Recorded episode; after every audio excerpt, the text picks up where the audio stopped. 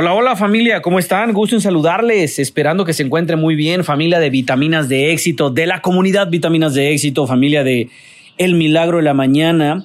Y, el día de hoy tenemos un podcast maravilloso eh, y, bueno, eh, estamos en la segunda temporada de Despertando tu Gigante Interior. Hemos estado analizando cuáles son los dos paradigmas que mueven al mundo desde el punto de vista del miedo y del amor. Y bueno, hemos, hemos, hemos eh, analizado un poquito sobre los tiempos de crisis, cómo, cómo el líder se comporta ante la adversidad, cómo revertir la adversidad. Bueno, el podcast anterior que subimos anteriormente, eh, uno anterior a este, hablamos sobre qué pasa, qué le pasa al cuerpo, qué nos pasa cuando tenemos miedo. Y bueno, ya estamos entrando en terreno de, en terreno delicado y peligroso porque, bueno, vamos a hablar de los miedos. Bueno, vamos a hablar de hecho, te voy a hoy compartir una estrategia para superar el miedo. Una de tres estrategias poderosas que tengo eh, preparado para ti, que en los siguientes podcasts voy a compartir la segunda estrategia y, bueno, enseguida el tercero. Pero hoy te voy a hablar de una estrategia, una estrategia de cómo superar el miedo. Y bueno, quiero partir con esta pregunta. Eh, y dice así, ¿cómo podemos acercarnos a lo que queremos en lugar de utilizar nuestro valioso tiempo en quedar capturados en aquello que tememos. ¿Cómo utilizar nuestro tiempo correctamente en lugar de quedarnos paralizado por aquello que le tenemos miedo? ¿Cuánto tiempo de nuestra vida hemos desperdiciado o cuántos momentos tan importantes o qué hubiese sido de nosotros si en aquel momento me hubiese atrevido a desafiar mis miedos, a superar mis miedos? Bueno, pues el tema del día de hoy está buenísimo. Agárrate porque abróchate los cinturones porque vamos a comenzar. La primera estrategia de tres. Recuerda, este podcast solamente te voy a compartir una estrategia de tres. Y, bueno, quédate muy al pendiente porque va a ser el segundo podcast, bueno, el siguiente podcast, la segunda estrategia y así, ¿verdad? Como te, venía compartiendo. Pero mira, quiero, quiero que visualices esto, quiero que te imagines esto. Eh, cuando a Miguel Ángel le preguntaban cómo hacía para esculpir esas obras magníficas que él creaba, que él hacía a través de sus esculturas. Él decía que primero visualizaba en la roca la imagen de lo que quería lograr y luego sacaba lo que sobraba. ¿Escuchaste lo que acabo de decir? O sea, cuando Miguel Ángel le preguntaban, este gran, este gran escultor, eh, pintor también, ¿no? Pero bueno, Miguel Ángel cuando le tocaba, eh, si no mal recuerdo, eh, Miguel Ángel fue el que creó la, famosa escultura de la piedad. Pero bueno, cuando él creaba obras de arte, magníficas obras de arte, le preguntaban, ¿qué, cómo, ¿cómo, a partir de un pedazo de un bloque de piedra logras hacer tal, tal obra? Y él decía, primero visualizaba lo que quería y luego removía lo que sobraba. Esa es la primera pista. Y es decir, la estrategia que te voy a compartir del día de hoy de cómo superar el miedo es el poder de la visualización. Imagina lo que quieres en lugar de lo que temes. Agárrate, porque aquí voy. Fíjate. Híjole, cuando muchas veces aparece el miedo o la crisis o estamos en crisis, eh, sin ser conscientes, y esto nos pasa a todos los seres humanos de manera automática, pero a medida de que seamos más conscientes de esta información y lo practiquemos como todo, eh, pues obviamente vamos a ser más, eh, como repito, más conscientes al momento de actuar y a detectar este tipo de comportamientos. regreso, cuando tenemos miedo, estamos en un momento de crisis, sin ser conscientes, eh, en nuestra mente comienza, eh, comenzamos o comienza una serie de, imágenes de temor no deseadas. Y ese es el problema. Más bien, el problema no, no es que, que, tengamos imágenes de temor no, o imágenes no deseadas en nuestra mente, sino es que no nos damos cuenta. Es de manera inconsciente muchas veces. Pero fíjate lo, lo, lo fuerte, o sea, e, estas imágenes de manera inconsciente, esas imágenes eh, imágenes eh, no deseadas, imágenes, vamos a poner las negativas, eh, pues obviamente provocan, Provocan en ese momento un acto de boicot involuntario. Es decir, a nivel inconsciente, proyectamos imágenes negativas que, que que reflejan una falta de confianza en ese momento y hacen más difícil superar esa prueba en ese momento, en esa, esa prueba que estamos pasando. Hacen que esa prueba sea más difícil de superar y que sea más dura, que sea más, más trágica. No sé tú, pero estoy emocionado con este tema porque realmente es uno de los temas que más me encanta hablar, eh, sobre todo en el que seamos conscientes de cómo podemos cambiar. Solamente es una estrategia y vaya que si la aplicas, como lo he aplicado en mi vida, porque todos en algún momento hemos tenido miedos, temores, pero en el momento en el que llegó esta información y la comencé a aplicar en mi vida, es muy cierto.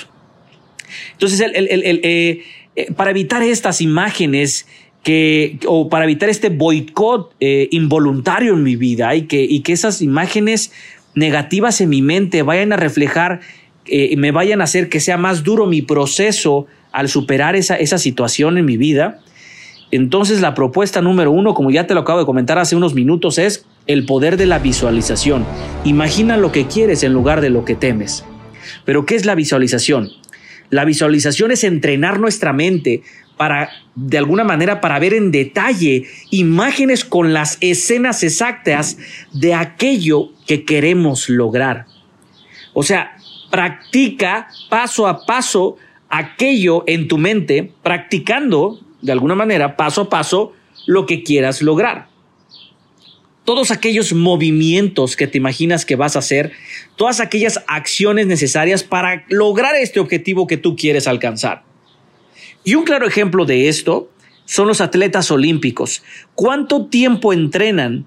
Pero el poder de la visualización es lo que hace glorioso ese momento y es lo que hace a los atletas olímpicos atletas de alto rendimiento. Y es lo que hace un ganador de la medalla de oro. Esto es un claro ejemplo, porque cuando tú le preguntas a un atleta olímpico, él está enfocado en ganar el oro y él ya visualizó cómo iba a ser su carrera, él ya visualizó lo que iba a hacer y él, es más, él lo visualizó cada momento, cada movimiento, cada actitud, cada milímetro a milímetro. Y un resultado de eso es, pues obviamente, la medalla de oro, ¿sí? O el reconocimiento que en su disciplina logre. Te quiero hablar de eh, Jean-Claude Killy. Eh, pues él fue varias veces campeón olímpico es un esquiador, es un esquiador muy famoso, fue un esquiador muy famoso profesional de la década de los 60. Pero, ¿qué tiene de maravilloso y qué tiene que ver con el poder de la visualización? Eh, este gran, gran campeón olímpico.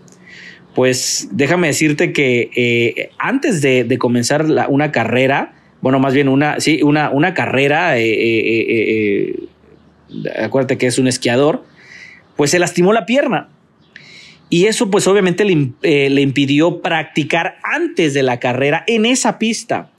Pues sin embargo, toda esta situación no le impidió.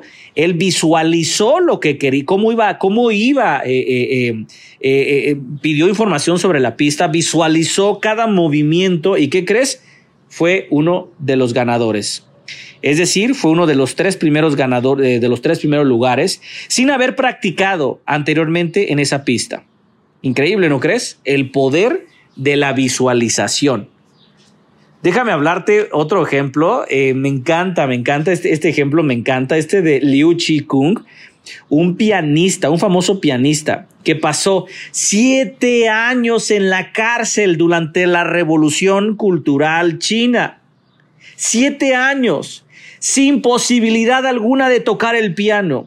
Pero al ser liberado, se presentó a la competencia en Tchaikovsky y la gran sorpresa de todos, que fue uno de los ganadores.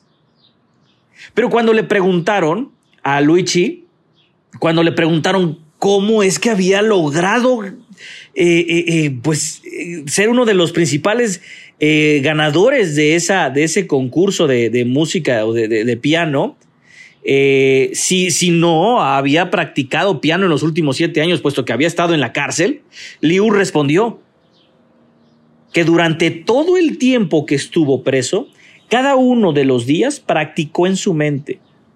todos los temas que alguna vez había tocado en el piano, en el piano en la vida real. Entonces, increíble, él lo visualizó y él en su mente estaba tocando el piano. Vaya qué, eh, qué, ejemplos, vaya qué enseñanzas estamos teniendo el día de hoy, qué aprendizajes. Quiero decirte que la energía de la imaginación lo es todo. No nada más es imaginártelo, sino el, la energía con lo que visualizas, la potencia, las, las fuerzas con lo que visualizas. Pero déjame decirte algo muy importante. Para la mente no hay una diferencia. ¿sí? Hablando de este tema del poder de la visualización, para la mente no hay una enorme diferencia, una diferencia sustancial entre, entre algo real o algo imaginario. Por eso un gran psicólogo decía que, y lo compartí en algunos podcasts anteriores, que para aquellas personas que piensan que les va a ir mal, pues ¿qué crees? Les va a ir mal. ¿Por qué? Porque no va a haber una, porque la persona ya está comenzando a derrotar, ya, ya está derrotado antes de comenzar la carrera, ¿no? Entonces no hay una diferencia. Por eso es muy importante la visualización, pero correctamente realizada. Eso es lo que me refiero. ¿Por qué? Porque normalmente no, no le dedicamos esa, esa, digo, esa energía, esa potencia en, la, en el ejercicio de la visualización. O sea, debe ser efectiva. Es decir, debe ser con, con, debes visualizar, debes imaginar cada momento, cada movimiento, cada emoción, cada actitud. O sea, tan claro como si fuese real. Y al momento de que yo te estoy diciendo eso, cuando tú te imagines tan claro como si fuese real, fue tan real, o fue inclusive muchas veces, eh, fue más real de lo que tú pudiste haber imaginado. Es increíble. Hoy sabemos que la visualización tiene mucha, mucha, mucha fundamentación neurológica. Y no sé si has escuchado algo que se llama SARA, Sistema Activador Reticular Ascendente.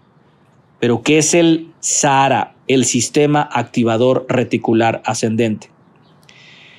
Quiero compartirte un poquito acerca de esta información. Fíjate, en la base de nuestro cerebro específicamente en el tronco cerebral, existe una formación neuronal de fibras que asciende hasta las capas superiores del cerebro, llamada sistema activador reticular ascendente.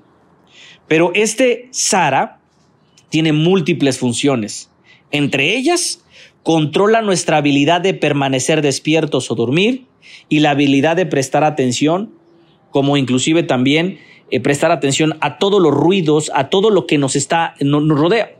Es, el SARA es algo muy parecido como si tú estuvieras en una terminal o en un aeropuerto y de repente tú eh, hay muchas personas, hay muchas voces, te volverías loco si, pudieras eh, escuchar todo, ¿estás de acuerdo? Todas las, las conversaciones, pero si tienes con delicada atención al vuelo o a la terminal que están diciendo que es tu, el que es tu vuelo, ¿sabes? Eh, o, el, vuelo que están anunciando al que tú te vas a abordar, ¿no? O el autobús al que tú vas a tomar, eh, lo están anunciando. Y es ahí donde tú inclusive pues le pones mucha atención. O inclusive cuando tú te vas a comprar un auto, un auto nuevo, pues estás muy atento al color del auto que te vas a comprar y a la marca de los, del coche que te vas a comprar. Entonces, para tú sales e identificas claramente y muy fácilmente eh, ese, ese auto, el color y el modelo y la marca. ¿Estás de acuerdo? Entonces, eso, es lo que te permite el SARA, de alguna manera, eh, eh, enfocarte en aquello que quieres. ¿Sí? Entonces, esto te permite entender, de alguna manera, que estamos, estamos buscando algo. Sara te dice que estamos buscando algo. Sara recuerda, sistema activador reticular ascendente. Bien.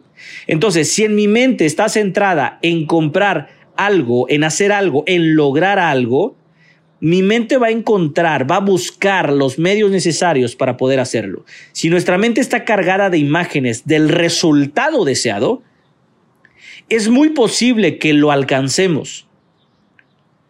¿Sí? Porque van a aparecer alrededor de, nosotros, o nuestra mente va a encontrar alrededor de nosotros las posibilidades. ¿Sí? Las posibilidades de hacer esto, de hacer esto real. ¿Sí? Bueno, pues este tema se nos alargó un poquito y pues para terminar, para terminar, me encantaría citar a San Francisco de Asís, que dice, empieza por hacer algo, empieza por hacer lo necesario, luego haz lo posible y de pronto estarás logrando lo imposible. San Francisco de Asís. Que tengas un excelente día, que Dios te bendiga y nos vemos en nuestra siguiente vitamina de éxito. Muchas gracias.